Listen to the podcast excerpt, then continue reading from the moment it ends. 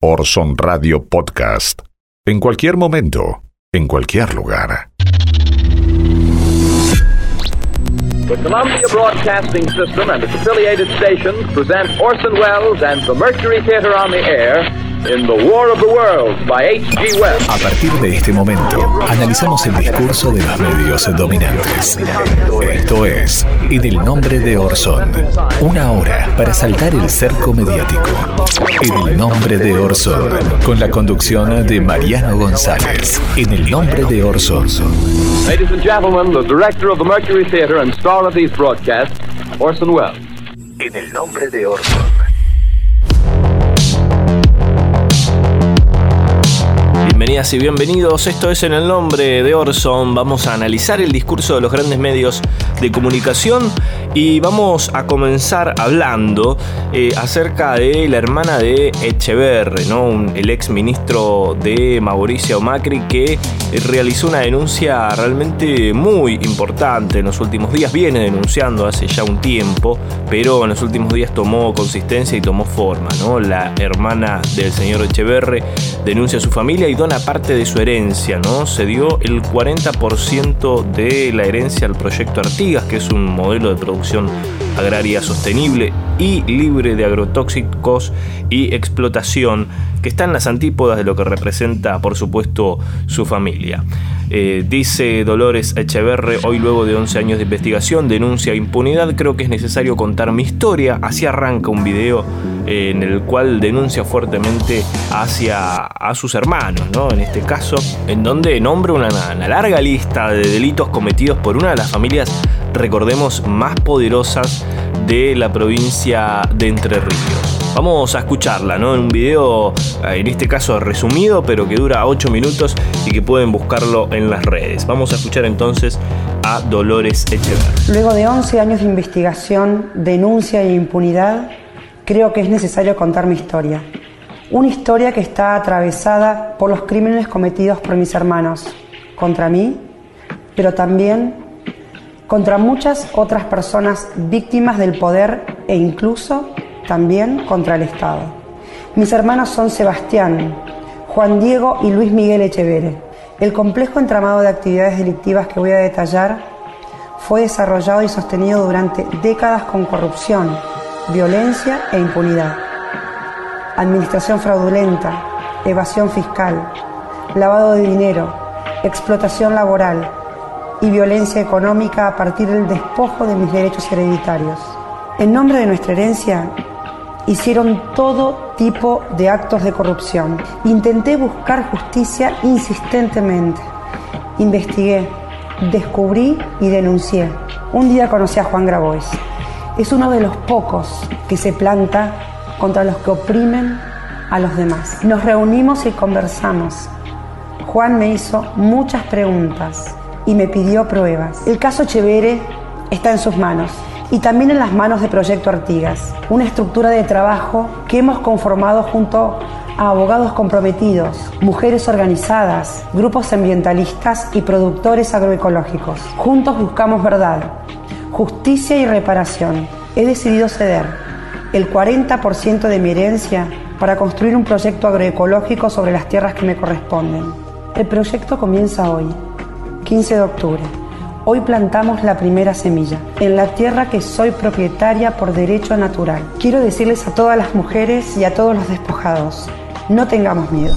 recordemos que estamos hablando de Luis Miguel Echeverri, ¿no? el ex ministro de Agricultura de la Nación durante el gobierno de Mauricio Macri. ¿Qué es lo que hizo él? ¿Qué es lo que cubrieron los medios afines a Echeverri? Bueno, que se trató de una usurpación por parte de Grabois a un campo familiar en la provincia de Entre Ríos. ¿no? Lo que obviaron decir estos medios de comunicación, obviamente, es que eh, se trató de una donación de la hermana del exministro a este proyecto llamado Proyecto Artigas, que pertenece también responde a Juan Grabois. ¿no? Entonces la información que brinda en este caso el diario La Nación es absolutamente falsa. ¿no? Eh, la Nación dice eh, el ex ministro Echeverre denunció la usurpación de un campo y culpó a Grabois. ¿no? Eh, así que bueno, una información bastante sesgada, bastante incompleta eh, un recorte total de, la realidad que solo cuenta una parte eh, de la historia, una interpretación de la historia. De eso se trata también la, la información. Así que bueno, ahí estaba lo que pasaba entonces con la hermana del señor Echeverre en la provincia de Entre Ríos, una denuncia realmente muy importante. El peronismo celebró su día de la lealtad este último 17 de octubre. Eh, algunos sectores lo celebraron el día 16, ¿no? Sector de Barrio Nuevo, eh, algún sector dividido de la CGT y la presencia allí emblemática de Guillermo Moreno, ¿no?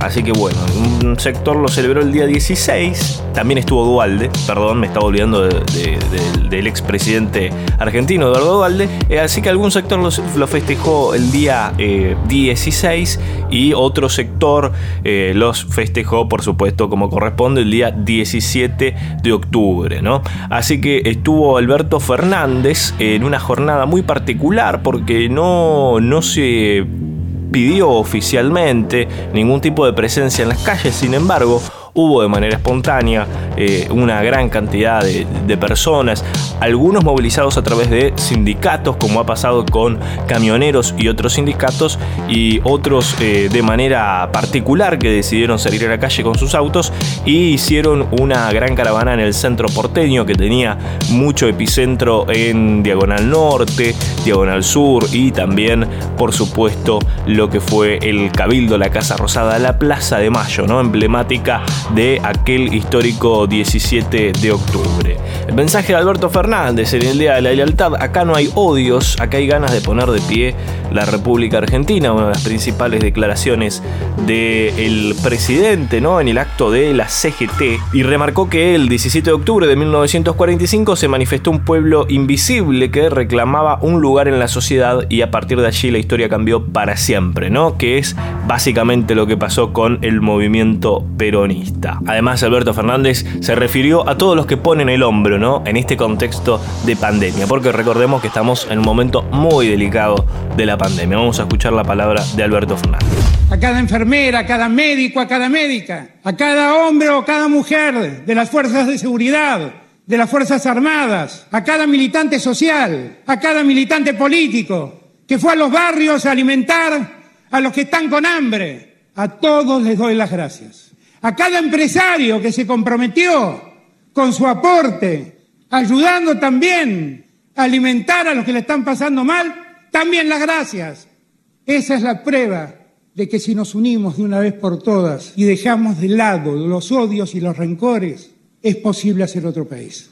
Todo el día me la pasé leyendo cosas que se publicaban y veía con atención que decían que este era el acto, el antibanderazo sepan todos. Nacimos del, del amor de Perón y Evita. Vivimos el amor de Néstor y de Cristina. Sentimos solo amor por nuestro pueblo. Acá no hay odios ni rencores. Acá lo que hay es ganas de poner de pie a la Argentina de una vez y a continuación, uno de los testimonios que más eh, representó ¿no? a la gente, en especial por comentarios que uno leía en redes sociales, el testimonio de esta señora, ¿no? que estuvo presente en su automóvil, se bajó un rato para hablar con la prensa y esto decía, ¿no? Sintetiza, me parece a mí, de manera eh, muy, muy perfecta, lo que representa para muchos ese 17 de octubre, ¿no? En el, en el espacio histórico y por supuesto relacionado con la actualidad. Vamos a escuchar qué es lo que decía esta señora, que me parece una síntesis perfecta de lo que representa el 17 de octubre para muchos argentinos. Gracias a este gobierno y el gobierno de Cristina, tengo una jubilación. Toda mi vida fregué pisos. La señora que hoy tan enojada, le doy gracias porque no me pagaron una jubilación. Y esta mujer me dio el gusto de tener una jubilación que hoy como gracias a esa jubilación. Por eso soy peronista desde los 16 años. Gracias, gracias al peronismo. No dejen nunca de darle a la ama de casa una jubilación. Vivimos gracias a eso y tenemos los remedios. Gracias presidente, gracias señora, gracias Evita, gracias Perón. Gracias, señora. ¿Y cómo se siente hoy siendo parte de esta movilización en los autos, sobre todo, una por emoción, la marcha? Una emoción muy grande, porque vamos a luchar hasta la última gota de mi vida, como toda esta gente. Crié a mis hijos, no tengo estudio, mis hijos sí, porque la luché para que tengan estudio. No quiero que me regalen nada, quiero el trabajo que tuve toda la vida. ¿Saben cómo se limpiaban los pisos antes? De rodillas, con viruta y se les pasaba pomada. Pero la señora no nos pagaban la jubilación. Y esta mujer se acordó de una jubilación. Ahí está, muy, muy emocionante, sinceramente. ¿eh? Eh, bueno, estaba convocada una marcha virtual, recordemos, ¿no? A través de la página 75 octubre, que finalmente se vio frustrada porque denunciaron que hubo un hackeo masivo, un ataque masivo, ¿no? Miguel Cuberos, que es eh, subsecretario general de la presidencia, denunció que la plataforma fue atacada por diversos servidores desde distintos lugares eh, del mundo, ¿no? Una provocación y una manera de hacer daño. No es un hackeo tradicional, sino un ataque cibernético sincronizado, explicó el funcionario en la puerta de la, de la CGT. Igualmente todo el acto se transmitió en vivo por las redes sociales de la misma organización. Pero bueno, lamentablemente había un sector que le molestaba, le jodía que haya un, acto virtual y terminaron tumbándolo. No pudo evitar que una gran cantidad de personas salga, ¿no? Salga en este contexto eh, de manera espontánea. En este caso me parece a mí, ¿no? Me parece a mí de manera espontánea porque se frustró, ¿no? Eh, lo que estaba pensado como algo virtual. Eso movilizó a, muchas personas a, salir, obviamente, a las calles a mostrar su, su respaldo al espacio que gobierna en este momento en la República Argentina, al peronismo en general.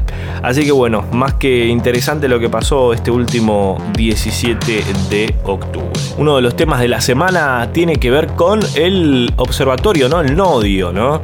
Que presentó Miriam Lewin. Eh, pasó algo insólito, ¿no? El fiscal Carlos Stornelli pidió indagatoria de Miriam Lewin por el observatorio oficial de medios Nodio, ¿no? Esto informaba el, el sitio Infobae el 15 de octubre. El fiscal promovió una denuncia radicada por Juntos por el Cambio y solicitó una medida cautelar para frenar la iniciativa del gobierno. Vamos a ver algunas de las preguntas que se hacen ¿no? en esta presentación que hace Stornelli, que son realmente patéticas ¿no? en algún punto, porque el observatorio no dio la función que tiene, no es ni, ni, ni castigar, no puede ni, ni, ejercer ningún tipo de, de denuncia, no puede, eh, no, no tiene efectos punitivos sobre los medios de comunicación. Lo único que hace es decir, a ver señores, esto es una fake news y te va a explicar por qué. No son las únicas funciones que va a cumplir, no tiene ninguna, no, no se cercena ninguna libertad, ¿no? No tiene la opción de decir, bueno, esto se va a censurar. No, no es eso el observatorio Nodio. Y me parece que queda claro desde el principio. Sin embargo, algunos medios trataron de distorsionar, por supuesto, esta información. Eh, vamos a ver qué es lo que dice ¿no? en su presentación el fiscal Stornelli. En la parte de consideraciones finales se hace preguntas, ¿no? Eh, una seria inquietud sobrevuela Argentina, dice Stornelli, quizás una de las más peligrosas, aquella que se refiere a la amenaza a las libertades individuales. ¿Será que existen grupos cuyo perverso plan sea ese? Se pregunta Stornelli. ¿Será que algún o algunos trasnochados nostálgicos del medioevo quieran avanzar sobre la libertad ambulatoria primero, la de expresión después y finalmente la del pensamiento? ¿Volveremos a los comisarios políticos y a los delatores de jefes de manzanas? ¿Se castigará la prensa especialmente libre, otorgándole a la esclava patente de corso? Bueno, estas son algunas de las preguntas que se hace de manera realmente ridícula el fiscal Carlos Stornelli, ¿no? Finalmente después una jueza rechaza el planteo para suspender la creación del Observatorio Oficial Nodio, ¿no? Una, la magistrada Capuchetti no aceptó el pedido del fiscal eh, Carlos Stornelli y dijo que no hay elementos que sostengan que el organismo pueda afectar el derecho a la libertad de expresión, ¿no? Lo que decíamos recién, ¿no? Así que bueno, lamentable. Y otro capítulo relacionado con este tema también, referido a la libertad de expresión, fue que un grupo de diputados denunciaron, ¿no? Denunciaron a periodistas, en este caso a periodistas del Destape Web. Algo realmente repudiable. A ver, por un lado te dicen esta gente quiere cercenar la libertad y por otro lado los mismos que te dicen eso terminan denunciando periodistas, ¿no? Y aparte Waldo Wolf, una de las personas que promulga la denuncia, que hace la denuncia, es ni más ni menos que presidente de la Comisión de Libertad de Expresión en, diputados. Algo realmente ridículo. Eh, por eso pidieron la renuncia, ¿no?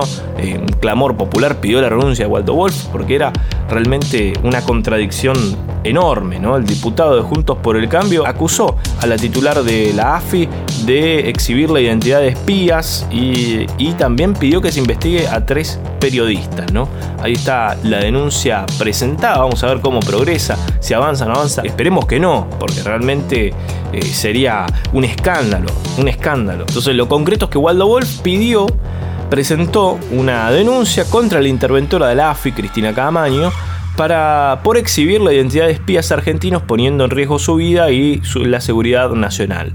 Por lo que generó el rechazo en todas las redes y también en la, misma, en la misma presentación pide investigar la responsabilidad de los periodistas Roberto Navarro, Ari Lijalad y Franco Misray. Hasta un periodista de Clarín, ¿no? Estamos hablando de Alejandro Alfie eh, se solidarizó con los periodistas del Destape porque él también publicó la misma información y sin embargo no recibió ningún tipo de, denuncia ni presión por parte de los diputados de Cambiemos eh, en esta denuncia insólita, realmente insólita. Esto es en el nombre de Orson, estamos desde FM Freeway 90.7, retransmiten la radio pública de Ituzaingó FM 89.3 y FM 91.7 Radio La Uni, la radio de la Universidad Nacional de General Sarmiento. También sabés que nos podés escuchar a través de nuestro podcast en Spotify, nos encontrás como en el nombre de Orson. En el nombre de Orson.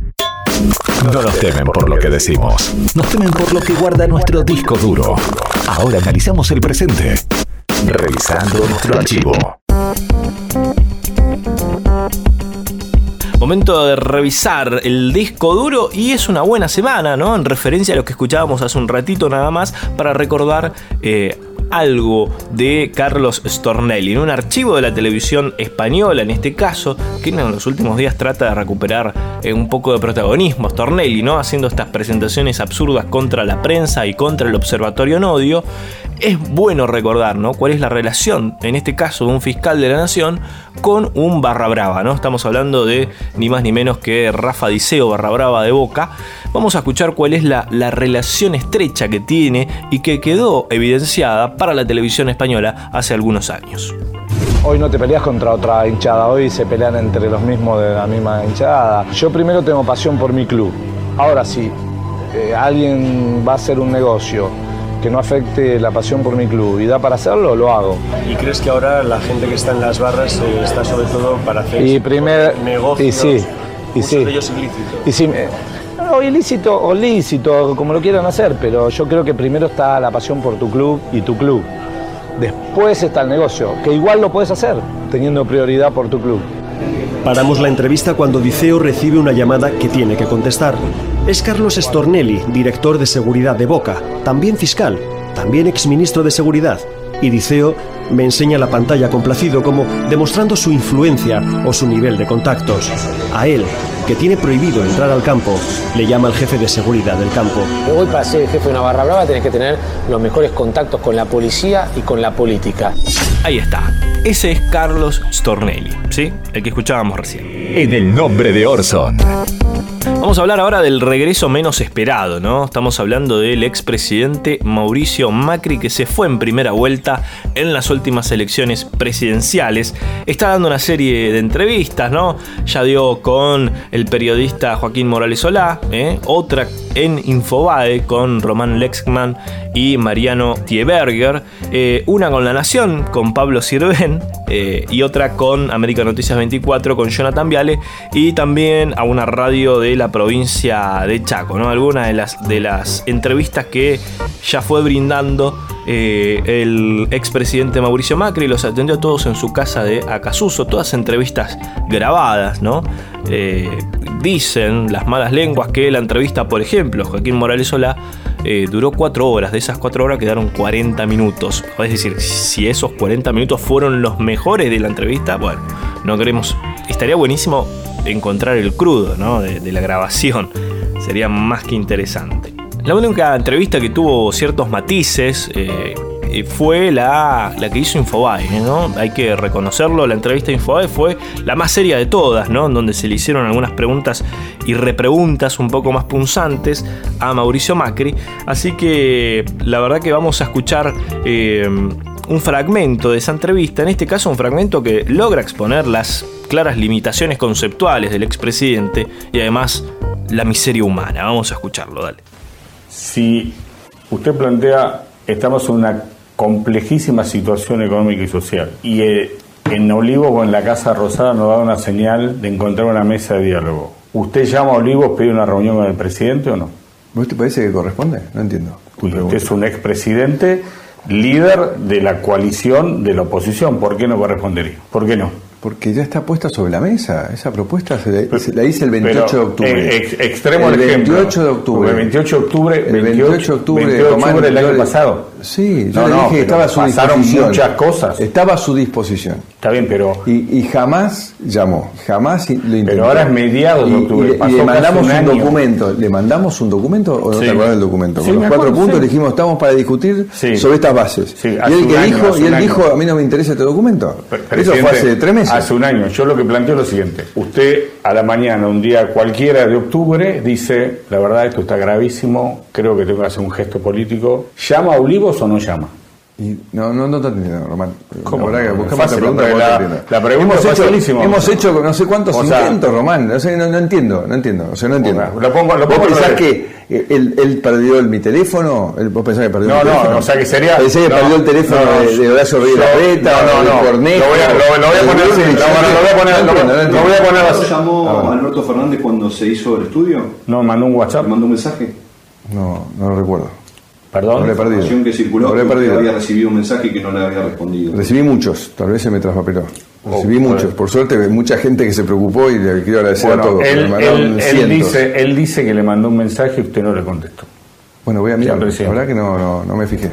Una de las declaraciones que viene repitiendo en los últimos días es que el 11 de agosto terminó mi gobierno económico, estábamos en el mismo nivel de pobreza que habíamos heredado, ¿no? Bueno, esto es absolutamente falso. Primero porque, ¿cómo vas a decir que tu gobierno terminó el 11 de agosto cuando terminó en realidad el 10 de diciembre, ¿no? Primera mentira, primera falsedad, primera, primera medida de no hacerse cargo, ¿no? De lo que realmente fue una gestión desastrosa en lo social y en lo económico. Eh, la pobreza tuvo subas y bajas, ¿no? Dentro de la gestión de Cambiemos, eh, pero si se compara el primer dato confiable de su gestión en los valores de 2019, la pobreza aumentó, y claramente aumentó, ¿no? Las fuentes alternativas varían en sus estimaciones, aunque coinciden que en 2019 la pobreza era mayor que en los últimos valores del kirchnerismo. El presidente pidió ser evaluado por la pobreza de 32.2% que informó el INDEC en el segundo trimestre del 2016. ¿no?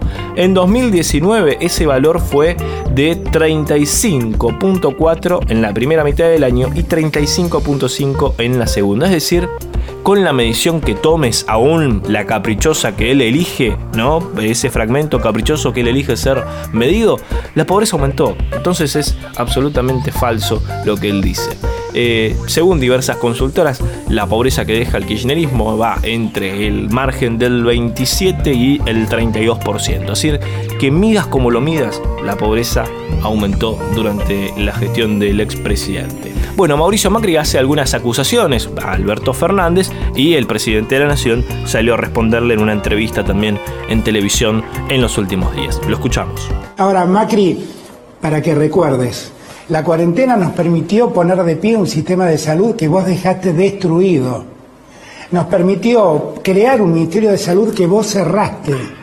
Nos permitió poner en pie un Ministerio de Ciencia y Tecnología que vos terminaste. Por si no te acordás, nos permitió la cuarentena poner en marcha una serie de hospitales que estaban construidos en el año 2015 y que por decisión de tu gobernadora en la provincia de Buenos Aires nunca se inauguraron. Por si no lo sabés, tuvimos que crear, poner en marcha más de 60 hospitales. Por si no lo sabes, multiplicamos por 2.5 la cantidad de camas de terapia intensiva que había en la Argentina, porque durante tu gestión todo eso no existía, Macri. Y tuvimos que hacerlo durante la cuarentena. Si vos no sabés para qué sirvió la cuarentena, te cuento, Macri. Sirvió para que la Argentina se ponga en orden después del desastre en el que dejaste a la Argentina. Ya saben que nos pueden seguir en Facebook, nos buscan como en el nombre de Orson. En el nombre de Orson. Momento de hablar de fake news y vamos a decir que es falso que la OMS cambió de opinión, ¿no? Desde marzo advierte contra los confinamientos prolongados. Hubo realmente mucho ruido en torno a la OMS en los últimos días, ¿no? Circulan en las redes sociales y por, y por WhatsApp y también en posteos en otras redes que el organismo se equivocó y ahora pidió evitar cuarentena, ¿no? Los mensajes eh, surgieron a partir de la declaración de David Navarro, que es un funcionario de la OMS quien recientemente dijo que no abogamos por los bloqueos como el principal medio de control de este virus. Sin embargo, el organismo internacional viene advirtiendo desde marzo último sobre los efectos negativos de los confinamientos eh, si se extienden en el tiempo. Cosa que eh, en la mayoría de los casos no, no sucedió. Eh, obviamente cada país ha tomado determinaciones diferentes. Bueno, es muy diferente lo que realmente dijo con lo que terminó saliendo en los medios de comunicación. Dijo, bueno, los medios de comunicación decían, eh, bueno, la OMS se reconoce que se equivocó, que no hacía falta las cuarentenas. Bueno, eh, palabras más, palabras menos. No fue eso lo que dijo, dijo es peligroso, no es recomendable que se extiendan en el tiempo. Obviamente sirven en un principio para reorganizar el sistema de salud, pero no es recomendable que se extiendan en el tiempo y tampoco es bueno que sea la única medida, ¿no? Eso es lo que dice la OMS, que es lo que viene diciendo desde marzo. Otras de las fake news que circularon en los últimos días eh, tiene que ver también con el coronavirus.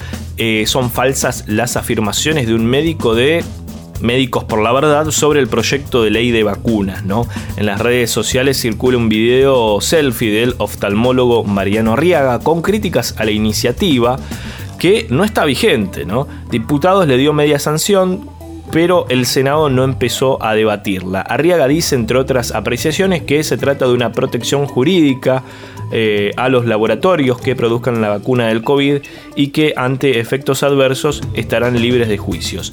La comprobación de estas desinformaciones surge de la propia redacción del proyecto que de las explicaciones de su autor, el diputado oficialista Pablo Shedlin, y de los especialistas. Es decir, eh, esta afirmación de eh, médicos por la verdad, de esta persona de médicos por la verdad, es realmente falsa.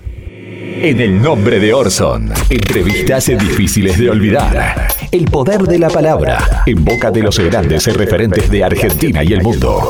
Ahora, palabras autorizadas.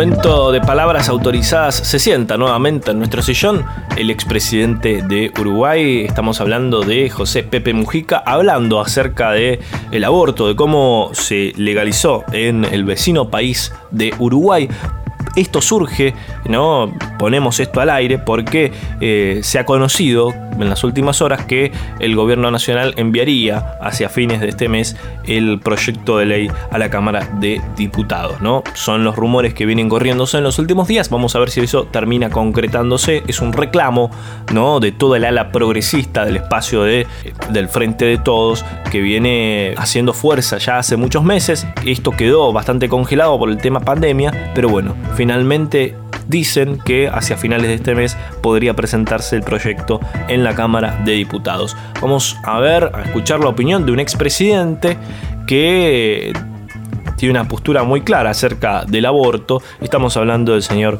José Pepe Mujica. Gobernar es tomar decisiones. Sí. Imagino, y a través de su experiencia, y si no, dígame lo contrario, a veces es necesario gobernar y tomar decisiones aunque uno no esté de acuerdo con ellas. Me explico.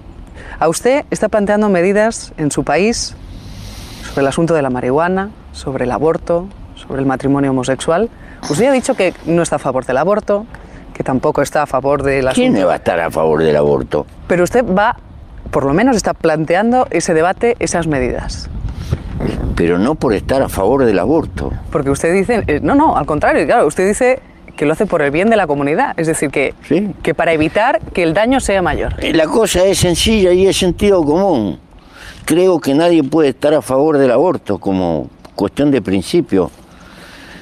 Pero hay un cuadro de mujeres en toda la sociedad que se ven la amargura de tener que tomar esa decisión contra viento y marea, porque la familia no lo entiende por soledad, por, por avatares de la vida. Y ese mundo vive en la clandestinidad y la explotan y se juega la vida. Eh, y, y- y toma decisiones más allá de las discusiones de principio que puedan tener los políticos o los filósofos. Toma decisiones. Bueno, y ahí hay vidas que se pierden. Yo creo que el reconocer la existencia de ese hecho, ponerlo arriba de la mesa legalizándolo, nos da la oportunidad de poder obrar persuasivamente sobre la decisión de esas mujeres. Y si hay una cuestión económica, una cuestión de soledad, una cuestión de angustia, los hechos demuestran de que muchas mujeres retroceden y se pueden salvar más vidas. Lo otro es dejarlas aisladas en el medio de su drama. Me parece que es hipócrita. Tenemos que hacernos cargo y tratar de salvar las vidas, la mayor cantidad de vidas posible. Bueno, no, puedo discutir esto como cuestión de principio, lo discuto como una realidad. En el nombre de Orson.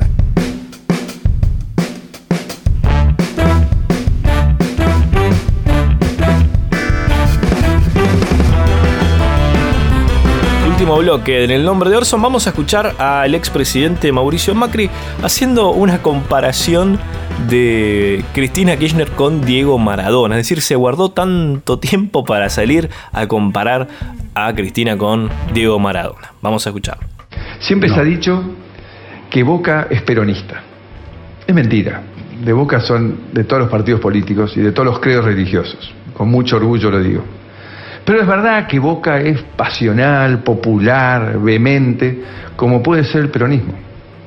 Y justamente cuando yo llegué a Boca, tuve que, para poder lograr lo que soñaba con Boca, es construir un puente entre toda esa vehemencia, esa pasión y una cierta racionalidad. Porque sin reglas tampoco un club de fútbol funciona. Y para eso tuve que hacer algo durísimo, durísimo porque también era mi ídolo, el ídolo de todos los argentinos, que fue sacar a Diego Maradona de Boca. Y ahí se construyó. Y hoy me parece que el peronismo está ante el mismo desafío, que es lograr separarse de Cristina Fernández de Kirchner para ¿La volver... compara, ¿La compara a Cristina con Maradona? ¿Esto es así? Bueno, en la, en la irracionalidad, no en el talento, en en la irracionalidad. No queríamos dejar de mencionar también que esta última semana salió al aire un nuevo canal de noticias en la República Argentina. Estamos hablando de IP Noticias, información periodística, que tiene una mirada de la información en el centro, ¿no? Es el lema de este espacio nuevo comunicacional que está de, que viene de la mano del grupo Octubre, ¿no? El dueño también, por ejemplo, de Página 12 y de M750. Así que se celebra, ¿no? La creación de más de 250 puestos de trabajos. Además, dicen que es el primer canal que tiene paridad de género, ¿sí? Así que realmente se celebra que haya un nuevo canal de noticias con una mirada realmente diferente a la de los grandes medios de comunicación. Se aporta una mirada más y siempre hay que celebrarlo porque realmente es muy importante. Así que desde acá también celebramos el nacimiento de IP Noticias. Nosotros nos reencontramos la próxima semana. Chao. Esto que acabas de ver es una visión, una opinión, nuestra interpretación de la realidad. Es nuestra verdad, pero no es la única. Hay diferentes miradas sobre los hechos. Nosotros elegimos qué contarte y cómo. Seleccionamos imágenes y testimonios, como lo hacen los medios, que de un hecho construyen la noticia. Los medios de comunicación eligen qué contarte y son responsables de lo que dicen, como nosotros somos los responsables de lo que dijimos en este programa. Orson Radio Podcast. En cualquier momento, en cualquier lugar.